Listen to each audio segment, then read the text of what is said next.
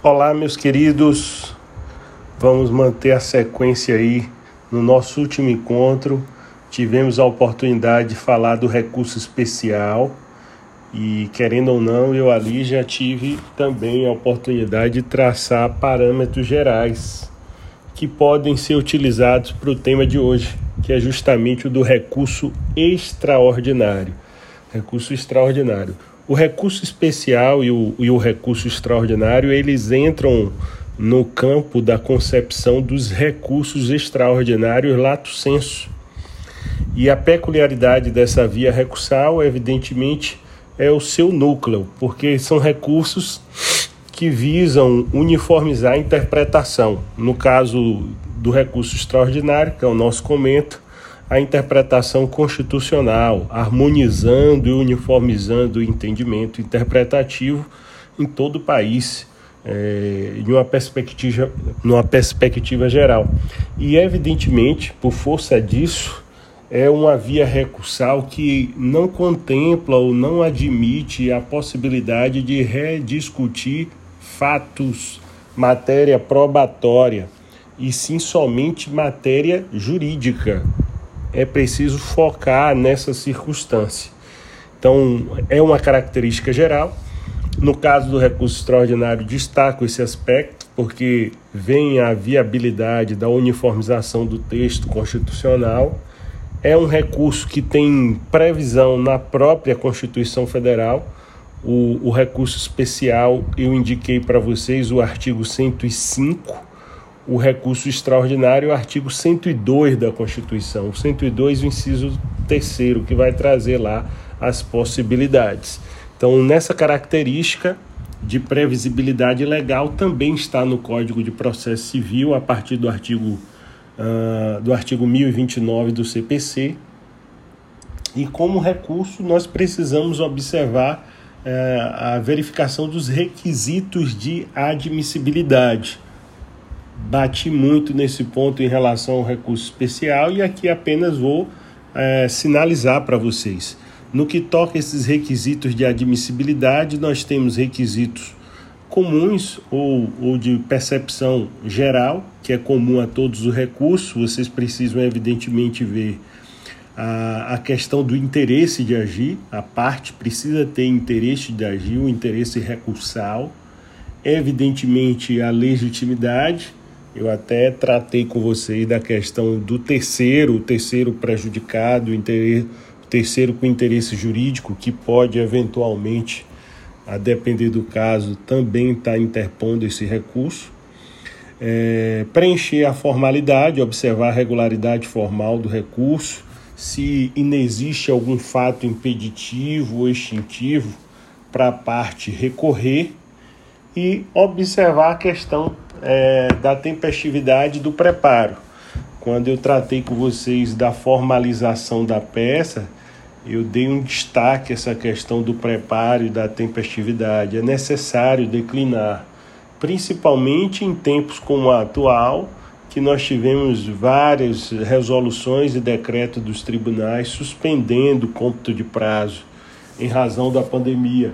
Mas independente do tempo de pandemia, eu entendo que é oportuno você indicar de forma descritiva a questão da tempestividade, o dia da publicação, não apenas botar a data, indicar se é uma segunda, uma terça, uma quarta, para a verificação do julgador, da sua assessoria, ah, em relação ao início do cômputo do prazo, se era dia útil ou não era, de forma que fique inequívoca a tempestividade do seu recurso.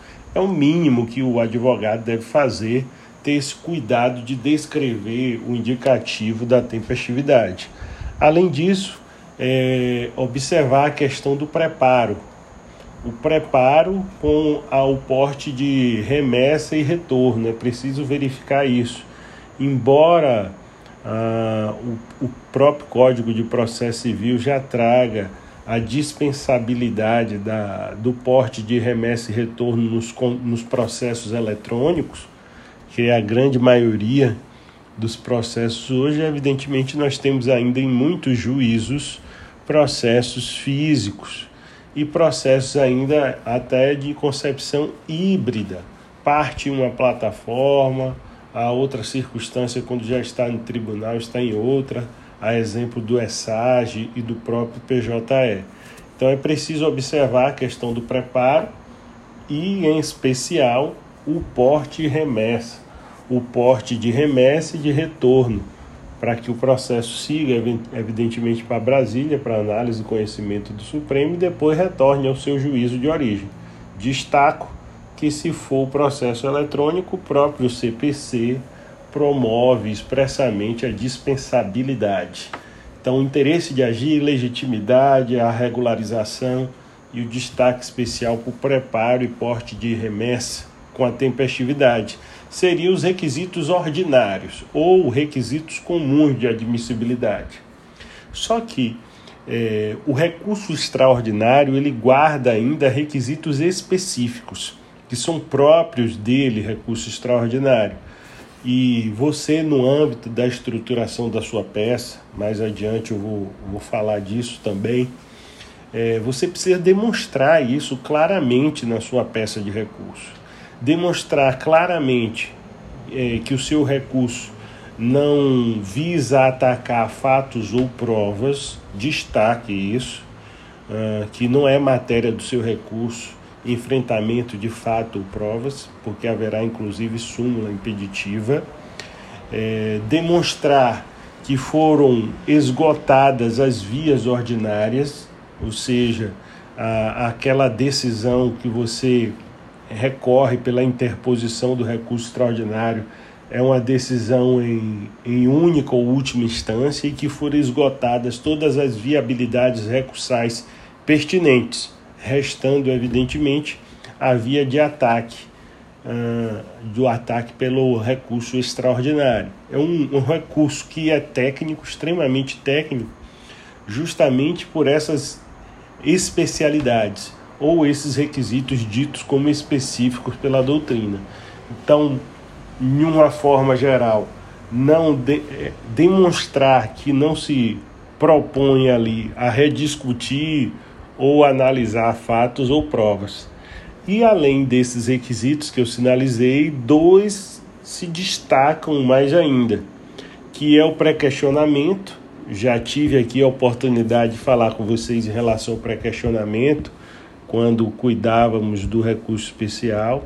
Revigorem todas aquelas observações, é, com algumas peculiaridades bem pontuais e a questão da repercussão geral. Repercussão geral que é uma via crucis aí para o advogado muitas vezes promover isso de forma clara, porque é uma perspectiva e toma ele Fórmula 1. Oh, que maravilha! Show de bola! Um premiado aí. Olha que hora é essa aqui.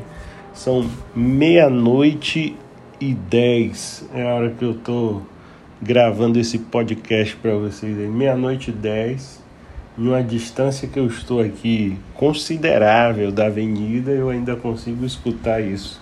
Mas enfim, a repercussão geral muitas vezes é, é um percalço aí para o advogado conseguir demonstrar ela é, de forma muito clara. E, e é um dever efetivo dele conseguir fazer isso, né? Demonstrar a repercussão geral como campo de requisitos.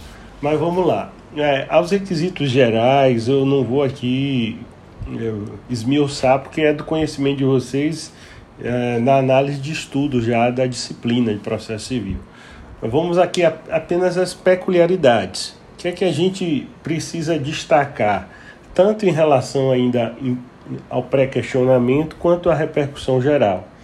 É, o pré-questionamento é evidentemente até como um requisito específico que o recurso extraordinário ele só cabe em decorrência de ataque a decisões judiciais. Outro dia eu analisando uma prova de, de concurso me chamou até a atenção o questionamento a respeito da possibilidade de ataque com recurso extraordinário para uma decisão administrativa. Não é o caso. O recurso extraordinário é ataque a decisões é, judiciais, judiciais.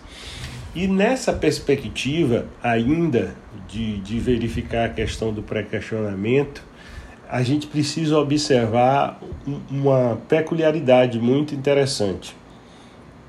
Ainda que o pré-questionamento ele será considerado efetivado, implementado, ainda quando a matéria for discutida e enfrentada no voto vencido. O, o Código de Processo Civil, salvo engano, é o artigo 940 ou 941. Em um dos parágrafos desses dois dispositivos, vocês vão conseguir visualizar que, na análise, o voto vencido ele é, é parte integrante do acordo. E como parte integrante, se o pré-questionamento ocorreu nele, ainda que ele tenha sido vencido, é, entende-se consolidado o pré-questionamento. O pré-questionamento está ali, ou vai estar ali consolidado é, de forma muito clara e aceita pela jurisprudência. A outra, via, a outra via de pré-questionamento, eu já disse a vocês que é com oposição ou oferecimento dos embargos de declaração. É, em algumas situações eu acabo recomendando, não está muito claro o pré-questionamento, promova o embargo promova o embargo, faça oposição dos embargos, é, evidenciando inclusive seu caráter estritamente para fins pré-questionatórios, para suprir a via do requisito de admissibilidade é, em relação ao ataque da matéria constitucional que você pretende fazer. Então, além disso, nós havíamos dito também, quando falamos do recurso especial, uh, do pré-questionamento implícito, é, que ele, a gente não precisa ter estritamente a disposição pelo texto de lei, mas, evidentemente, procure sempre obter clareza na, na, no enfrentamento desse requisito. O outro, o outro requisito que a gente precisa observar sempre é o da repercussão geral. Esse é, é um terreno movediço. Um terreno movediço porque, de certa forma, vigora uma subjetividade. É o próprio STF, meus queridos, que, que vai reconhecer se está presente ou não o requisito da repercussão geral. E em que consiste isso? A repercussão geral, como um requisito relevante ah, do recurso extraordinário, tem previsibilidade lá no tratamento do, do Código de Processo Civil, CPC. É, no 1035 do CPC, vocês vão, recomendo dar uma olhada no 1035, que ele vai ser muito claro no sentido de, de representar o que vem a ser essa repercussão geral. Ah, Para ficar sem dúvidas, é requisito de admissibilidade do recurso extraordinário porque ele é uma via excepcional, é uma via estreita, e o Supremo entende que ali ele não está para promover uma interpretação e até uniformização do texto constitucional ao interesse subjetivo das partes existentes de um processo. Ou seja, a matéria discutida ela precisa ter uma relevância e essa relevância é de alcance geral e não apenas uma relevância interpartes processuais. E como essa relevância precisa ser geral, ela sobre uma das perspectivas previstas na lei, seja sobre o ponto de vista econômico, é, político, social e, e jurídico, ou uma dessas circunstâncias, é preciso demonstrar que o enfrentamento daquela uniformização tem uma utilidade geral, e daí essa ideia de repercussão geral. Em alguns casos até se torna evidente, é, em algumas matérias, a título de interpretação de aplicação. Outras vai exigir um maior esforço da parte é, que vai interpor recurso extraordinário, sob pena do mesmo nem sequer ser admitido. Então, nesse primeiro contexto seria evidenciar, evidentemente, essa repercussão sob o ponto de vista econômico, social, político ou jurídico. Mas, por exemplo, é, se a decisão, se o acórdão recorrido, atacado pela via do recurso extraordinário, é, ele de certa forma contrariar uma súmula ou até mesmo uma jurisprudência é, preponderante ou dominante do STF, ali nós já temos uma é, presunção de repercussão geral. Ela já está evidente, ela já vai estar materializada. Então, verifica essa circunstância. Atacou súmula ou a jurisprudência dominante do tribunal, a gente já vai ter ali aplicada a repercussão geral e você já vai ter superado é, esse mister, a missão que é da parte recorrente, no caso do recurso extraordinário, de poder efetivar é, a repercussão geral. Então, paralelo a isso, nós precisamos ainda observar, além da repercussão geral, que exige um estudo bem, bem aguçado, verificar as hipóteses de, de cabimento do recurso extraordinário. E lá, deixa eu botar uma água aqui. E lá, como eu disse a vocês, tem a previsibilidade no artigo 102 da própria Constituição Federal. Então, recomendo que promovam ou revisitem a leitura do artigo 102 da, da Constituição para ver as hipóteses em que poderá ser interposto o recurso extraordinário, as hipóteses efetivamente de cabimento. Então, é contrariar dispositivo da Constituição, que é o, o seu principal norte, né? contrariar ou negar vigência uh, ao texto constitucional.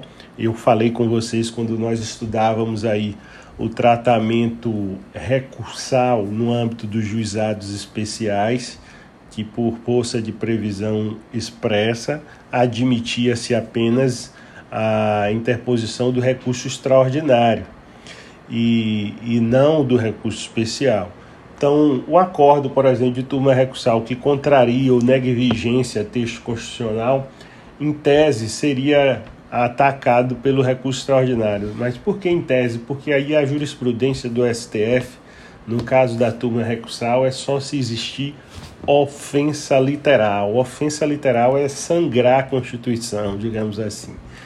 E, e um ponto também peculiar e importante é, de entendimento, de cabimento do recurso extraordinário é quando a gente tem um confronto de interpretação do tribu, de tribunais.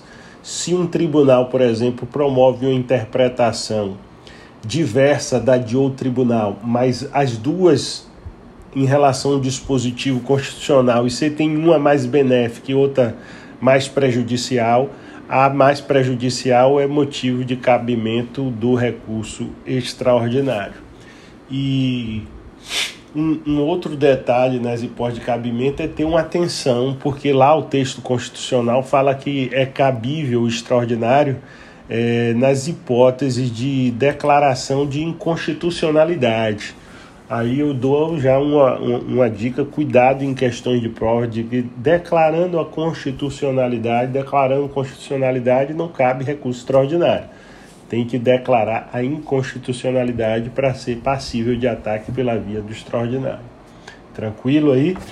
No que toca a, a peça e o seu procedimento para o prosseguimento do recurso extraordinário, olhar mais uma vez o CPC a partir do 1029, vocês observarem uh, o regramento do procedimento do recurso extraordinário.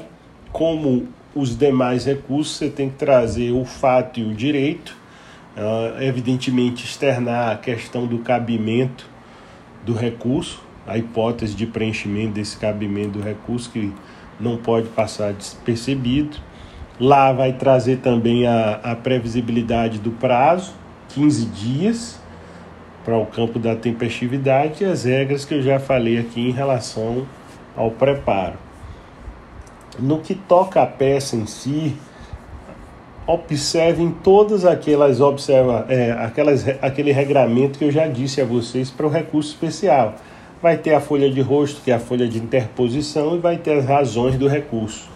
Na folha de rosto ou folha de interposição, você vai direcionar ao juízo que prolatou a decisão, ou ao presidente ou ao vice-presidente do tribunal, ou no caso da turma recursal, já que a lei, é, já que o procedimento é também possível no âmbito dos juizados especiais. Endereçamento, indicar o nome das partes com o número do processo, é, destacar a decisão recorrida Uh, destacar a questão, evidentemente, da tempestividade desde, desde a folha de interposição uh, em relação àqueles jargões de, de que faz a juntada do comprovante de preparo, é, mas além disso, vocês precisam fazer a indicação, a nominação do recurso, então vai lá botar recurso extraordinário, mas coloquem qual é o fundamento do seu recurso extraordinário. Já que tem hipótese de cabimento lá no artigo 102 da CF, você vai ver em qual você se enquadra. Se é a hipótese de, de violação à, à interpretação constitucional, se é a questão de, do acordo promover declaração de constitucionalidade, enfim, fundamente sobre essa perspectiva. E, e nas razões, reitero tudo. Reitero a questão da tempestividade, reitero de forma descritiva a questão do preparo, do cabimento, uh, destaque de forma separada, tipo em tópicos do pré-questionamento e promova ali uh, o, o recorte da matéria pré-questionada. Idem em relação à repercussão geral, faça o destaque em, em tópico específico é, do, do manif da manifesta repercussão geral. E aí você vai, pega e escreve.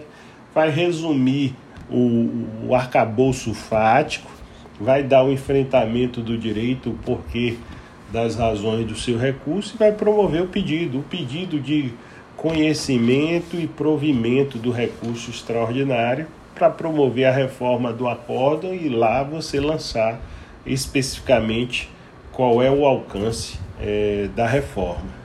Mas, em linhas gerais, é, são essas perspectivas aí que vocês precisam observar no que toca ao recurso extraordinário. Eu vejo muitas vezes o advogado, principalmente o recém-informado, é, falar: ah, não estudo recurso extraordinário porque eu não vou advogar no âmbito é, do STF, dos tribunais superiores. Mas lê do engano, ainda que seja em uma mera ou simples ação de juizado, há ali a possibilidade e você precisa efetivamente conhecer também esse recurso. Tranquilo, meus queridos? É, fica aqui o registro dessas observações que eu entendo pertinente em relação ao recurso extraordinário e recomendo praticar. Vocês precisam praticar a elaboração desses recursos, pegar e fazer ver questões, problemas até de exames de ordem que já cobraram recurso extraordinário e elaborar. A prática é que promove aí a consolidação do aprendizado. Maravilha? Um abraço para vocês e vamos seguir aí no plantão da madrugada. Forte abraço, fiquem bem.